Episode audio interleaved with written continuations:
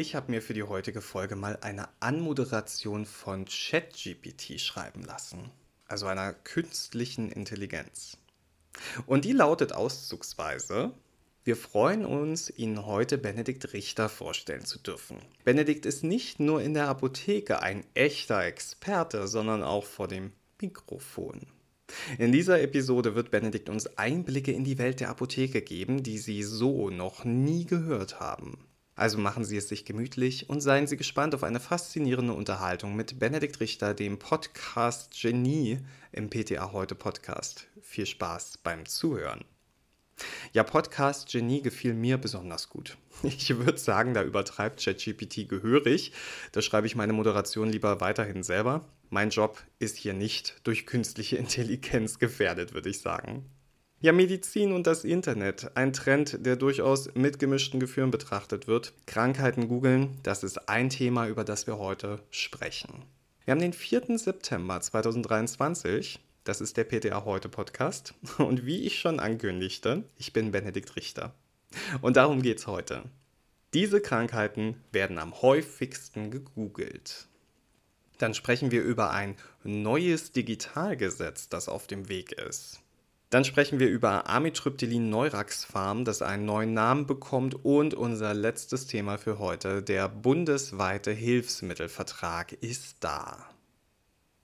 Kratzen im Hals, Ausschlag am Bein oder mehr Haarausfall als sonst. Jetzt schnell googeln, ob da nicht was Ernsteres dahinter steckt. Kleiner Spoiler, man landet bei der Recherche früher oder später bei der Diagnose baldiger Tod. Menschen googeln gern, dass sie nicht so gern zum Arzt gehen, das kennen wir aus der Apotheke. Da sprechen sie aber wenigstens mit ApothekerInnen und PTA über ihre Beschwerden und die grenzen die Selbstmedikation ein. Das macht im Internet niemand. Das Helios Klinikum Berlin-Buch hat in einer Analyse untersucht, welche Krankheiten und Symptome in Deutschland besonders oft im Internet gesucht worden sind. Hierfür nutzten die WissenschaftlerInnen Google Analytics Daten aus dem Zeitraum Mai 22 bis Mai 23. Sie verglichen das Suchvolumen von insgesamt 141 Krankheiten und Symptomen. Die Statistik wird natürlich im Jahr 2022, wer hätte es anders denken können, von Covid beherrscht. Mehr als eine Million Mal starteten Menschen in Deutschland eine Suche mit dem Schlagwort Corona, Covid-19 oder Covid. Darauf folgt dann mit großem Abstand mit 450.000 Suchanfragen die Erkrankung Scharlach. Am dritthäufigsten googelten Interessierte gleich zwei Krankheiten, Gürtelrose und Hämorrhoiden. Beide Begriffe haben ein Suchvolumen von jeweils 368.000, was fast fünfmal so hoch ist wie das Suchvolumen von Migräne. Da haben wir 74.000 Anfragen. Der Klinikgeschäftsführer Tim Steckel sagt zu dieser Analyse, überaus spannend, aber auch bedenklich finde ich das Ergebnis, dass sich Hautkrebs und insbesondere der weiße Hautkrebs mit unter den Top 10 der am häufigsten gegoogelten Krankheiten befinden. Gerade in einem solchen Verdachtsfall ist es aber wichtig, dass sich die potenziellen Patientinnen an eine Dermatologin bzw. einen Dermatologen wenden. Ja, was soll ich sagen? Entgegen meiner voreingenommenen Meinung sind es also gar nicht unbedingt intime Krankheiten, die vorrangig gegoogelt werden, weil die Menschen vielleicht Angst haben, darüber zu sprechen. Das können ganz verschiedene Krankheiten sein, Hauptsache, man kann es bequem von zu Hause machen. Die Gründe dafür sind sicher total unterschiedlich. Zeitmangel, fehlendes Vertrauen in Ärztinnen und Co. Aber eine Sache bleibt. Die Apotheke ist besser als Google. Die ist nämlich individuell. Und digital ist sie ja trotzdem. Ich meine, wir haben schließlich Bestell-Apps und das E-Rezept. Ja, das E-Rezept. Ja, so richtig gut läuft es nicht, oder? Aber BMG sei Dank winken uns zwei neue Digitalisierungsgesetze. Das Digitalgesetz und das Gesundheitsdatennutzungsgesetz. Bundesgesundheitsminister Karl Lauterbach betonte, dass mit den beiden Gesetzen nicht nur die Versorgung, sondern auch die Forschungslandschaft verbessert werde. Und zwar, und da zitiere ich ihn jetzt wörtlich, in einer Art und Weise, dass man hier von einem dramatischen Durchbruch sprechen kann. Man starte nun eine Aufholjagd und baue eine der modernsten medizinischen Digitalinfrastrukturen in Europa auf. Wow, das klingt sehr euphorisch. Schauen wir mal rein, was die Gesetze so können. Also Kernelement des Digitalgesetzes ist die elektronische Patientenakte, die ab dem Jahr 2025 für alle gesetzlich Versicherten, die dem nicht widersprechen, bereitgestellt wird. Für Privatversicherte können die PKV-Unternehmen ebenfalls eine widerspruchsbasierte EPA anbieten. Die EPA werde den Austausch und die Nutzung von Gesundheitsdaten vorantreiben und die Versorgung gezielt unterstützen. Im ersten Schritt durch die Einführung eines digitalen Medikationsmanagements, heißt es in einer Pressemitteilung des BMG. Übrigens nicht wundern, der Begriff Medikationsmanagement ist aus dem Kabinettsentwurf zum Digitalgesetz verschwunden. Stattdessen steht da jetzt das Wort Medikationsprozess. Weiß man aber auch nicht so wirklich, was das genau sein soll. Wird sich zeigen. Der Medikationsplan bleibt aber wichtiger Bestandteil der EPA. Darin soll sich ganz automatisch die verordnete Medikation finden, außerdem Daten zu freiverkäuflichen Arzneimitteln und Nahrungsergänzungsmitteln, die dann ergänzt werden können. In enger Verknüpfung mit dem E-Rezept werden so ungewollte Wechselwirkungen von Arzneimitteln besser vermieden und Ärztinnen und Ärzte im Behandlungsprozess unterstützt, heißt es dazu vom BMG.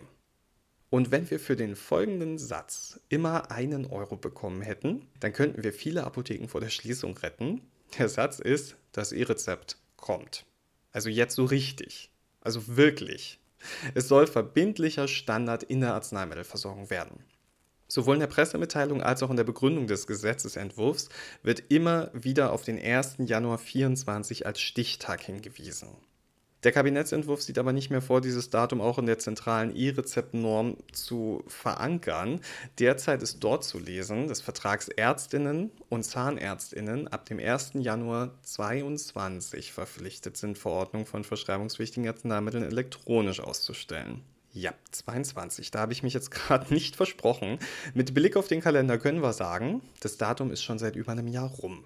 Der Referentenentwurf zum Digitalgesetz sah vor, es durch den 1. Januar 2024 zu ersetzen. Diese ausdrückliche Klarstellung ist jetzt nicht mehr zu finden, wohingegen andere Daten etwa zum Start von E-Rezepten für DIGA oder Hilfsmittel weiterhin verschoben werden sollen.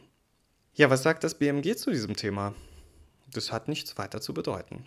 Der Stichtag ergibt sich nun offenbar aus dem Kontext. Nicht nur aus der Begründung, sondern zum Beispiel auch daraus, dass Ärztinnen nach wie vor eine einprozentige Honorarkürzung erwarten soll, wenn sie nicht nachweisen, dass sie ihre Rezepte ausstellen und übermitteln. Ebenfalls Thema in diesen neuen Gesetzen könnte die assistierte Telemedizin sein, die Apotheken künftig anbieten können sollen. Die Grundlage dafür soll 129 SGB V schaffen. Die Abda ist grundsätzlich dafür, dass die Apotheken in niedrigschwellige Versorgungsangebote eingebunden werden sollen, doch die konkrete Gestaltung befand die Abda für unausgereift. Im Gesundheitsdatennutzungsgesetz ist Apotheken vor allem die vorgesehene AMTS-Prüfung durch die Krankenkassen ein Dorn im Auge. Lauterbach erklärte das wie folgt: Die Kassen hätten Daten, die Apotheken nicht haben können, beispielsweise ob es zu einem chirurgischen Eingriff gekommen ist. Das, was Apotheken beeindruckend leisten, werde also nur ergänzt durch die Kassen, was die Arzneimittelversorgung noch sicherer mache. Das war gerade ein wörtliches Zitat. Wir leisten Beeindruckendes, hat Karl Lauterbach gesagt. Schön, ne? Übrigens wird es in Zukunft noch weitere Gesetze zur Medizin und auch zur digitalen Medizin geben. Lauterbach kündigte bereits die nächsten Gesetzesentwürfe an. Einer sei in Vorbereitung, um die Gematik neu aufzustellen und zudem soll ein Medizinforschungsgesetz folgen, das klinische Studien beschleunigen soll. Ja, während in den großen Hallen der Politik über die Zukunft gesprochen wird, sprechen wir hier mal über etwas ganz Gegenwärtiges. Ich habe ein Rätsel für euch. Wie viel Wirkstoff enthält ein Amitriptylin-Präparat, auf dessen Etikett sich die Angabe 10 Milligramm findet? Müssten eigentlich 10 Milligramm Amitriptylin sein, ne? Naja, der ein oder andere wird jetzt sicher grinsen, denn dieses Thema führt immer wieder zu Verwirrung. Denn es ist tatsächlich davon abhängig, ob sich die Angabe auf das Hydrochlorid bezieht, weil dann sind es 8,84 Milligramm Amitriptylin. Oder ob es sich auf die Base bezieht, dann sind es tatsächlich 10 Milligramm Amitriptylin. Im Zeitraum von November 19 bis Juni 23 haben insgesamt 19 Apotheken die Arzneimittelkommission darauf aufmerksam gemacht, dass die zwischen verschiedenen Herstellern uneinheitliche Angabe der Wirkstoffmenge das Risiko von potenziellen Medikationsfehlern birgt, etwa wenn PatientInnen vom Präparat eines Herstellers auf das eines anderen wechseln. Und das ist gar nicht witzig. Amitriptylin ist ein trizyklisches Antidepressivum. Es kommt bei Erwachsenen zur Behandlung von depressiven Erkrankungen, neuropathischen Schmerzen sowie zur Prophylaxe chronischer Spannungskopfschmerzen und Migräne zum Einsatz. Es wirkt stimmungsaufhellend, depressionslösend, anxiolytisch, sedierend und psychomotorisch dämpfend. Ein Wechsel in der Dosierung wegen Packungsbeschriftung ist also alles andere als sinnvoll. Und um solche Situationen künftig zu vermeiden, sollen die Bezeichnungen Amitriptylin-hydrochloridhaltige Arzneimittel auf dem Markt nun harmonisiert werden. Amitriptylin-Neuraxpharm, Filmtabletten und überzogene Tabletten werden schrittweise umgestellt. Als Bezugsgröße der deklarierten Wirkstärke wird dann nicht mehr das Salz Amitriptylin-Hydrochlorid, sondern die Base Amitriptylin dienen. Die unterschiedlichen Stärken werden nach und nach in den kommenden Monaten geändert.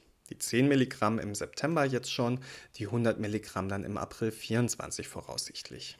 Produkte mit der alten Bezeichnung dürfen bis zum jeweiligen Verfalldatum noch abgegeben und verwendet werden. So, jetzt hatten wir Krankheiten, wir hatten Gesetze und wir hatten Medikamente. Was fehlt noch? Hilfsmittel. Ab ins letzte Thema. Die Betriebskrankenkassen und der Deutsche Apothekerverband wollen die Hilfsmittelversorgung der Versicherten künftig unbürokratischer und ressourcensparender gestalten als bisher. Ist ein super Ziel. Zu diesem Zweck haben die Partner einen einheitlichen Hilfsmittelvertrag geschlossen, der ab 1. September 2023 bundesweit gelten soll. Darin ist auch die Vergütung der Apotheken geregelt. Das heißt, für die Abgabe von Hilfsmitteln wie Inhalations- und Atemtherapiegeräten, Applikationshilfen für Medikamente oder Verbrauchsmaterialien wie Bandagen, für Diabetikerbedarf oder Kompressionsstrümpfe zahlen die BKK ab dem 1. September 2023 künftig einheitliche Preise. So eine gemeinsame Pressemitteilung verschiedener BKK-Verbände. Die Apotheken wiederum sichern demnach im Gegenzug die bundesweit einheitliche Versorgungsqualität zu. Durch den neuen Vertrag werden den Angaben zufolge die Einzelverträge auf Landesebene der Gemeinschaftsunternehmen sowie verschiedenen Kassen eigene Verträge abgelöst und vereinheitlicht. Die vereinbarte Produktliste enthält die gängigen Produktgruppen und ermöglicht eine deutliche Reduzierung der ca. 150.000 Kostenvoranschläge pro Jahr, betonen die BKK. Für alle Beteiligten, also Versicherte, Apotheken und Betriebskrankenkassen, bedeutet dies eine schnellere Abwicklung, weniger Bürokratie und eine qualitativ bessere Versorgung. Gertrud Demmler von der teilnehmenden Siemens Betriebskrankenkasse sagt dazu, für BKK-Versicherte bedeutet das, dass sie ab sofort schneller an die von ihnen benötigten Hilfsmittel kommen, da die Abwicklung des Kostenvoranschlags zwischen Apotheke und Krankenkasse entfällt. Die Hilfsmittelabgabe kann nun in den meisten Fällen direkt vor Ort und ohne Wartezeiten erfolgen. Das ist eine Win-Win-Win-Situation für alle Beteiligten, hat sie so gesagt. Der DAV fasst es so zusammen. Fast alle vertraglich geregelten Hilfsmittel können ohne Genehmigung sofort an die Versicherten abgegeben und gegenüber der Krankenkasse abgerechnet werden. Ja, das sind schöne Nachrichten und mit dieser schönen Nachricht beenden wir die erste Folge im Monat September. Schön, dass ihr wieder dabei wart.